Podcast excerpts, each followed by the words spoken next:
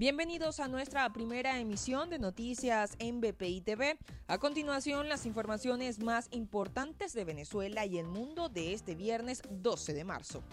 En Perú, la Fiscalía pidió 30 años de prisión para la candidata presidencial Keiko Fujimori, a quien se le acusa del delito de lavado de activos por presuntamente recibir dinero ilegal de la empresa brasileña Odebrecht para financiar sus campañas de 2011 y 2016.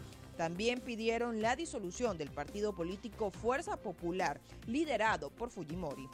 El Banco Interamericano de Desarrollo anunció el lanzamiento de un instrumento financiero para apoyar a los países de América Latina y el Caribe a facilitarles la compra de vacunas contra la COVID-19. Consiste en una garantía de crédito parcial que a su vez abrirá los caminos para las negociaciones con las farmacéuticas, debido a que varios países latinos ya han denunciado las trabas que existen en el proceso.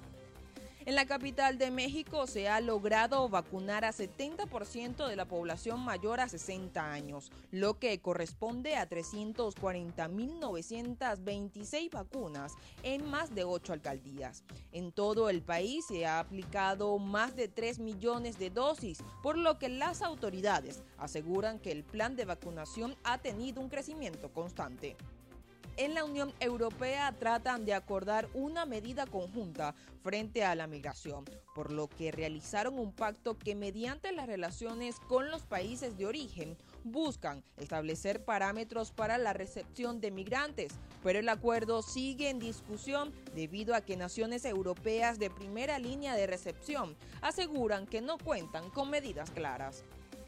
En el estado Guárico, más de 30 abuelos que se encuentran hospedados en el geriátrico Francisco Lazo Martí, ubicado en San Juan de los Morros, están en estado de abandono y desnutrición. Así lo denunció Anderson Tobar, dirigente social. Los ancianos son acostados en colchones que no están cubiertos con sábanas y los trabajadores del geriátrico destacaron las malas condiciones en las que se encuentran los espacios donde mantienen a los abuelos.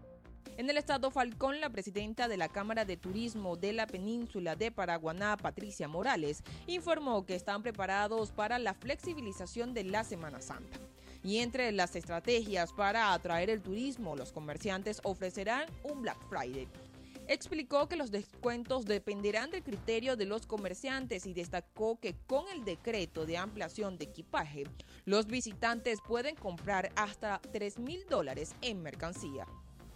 En el estado Zulia, el Ministerio Público investigará la muerte del joven Johnny Boscan, de 21 años de edad, presuntamente asesinado en un procedimiento por funcionarios del equipo de respuesta especial, hecho que ocurrió el pasado 8 de marzo en el municipio de San Francisco. Para el desarrollo de estas y otras informaciones, los invitamos a sintonizar nuestra señal en vivo y contenido on demand en bpitv.com o a través de Roku, Apple TV, Amazon Fire y nuestro canal de YouTube.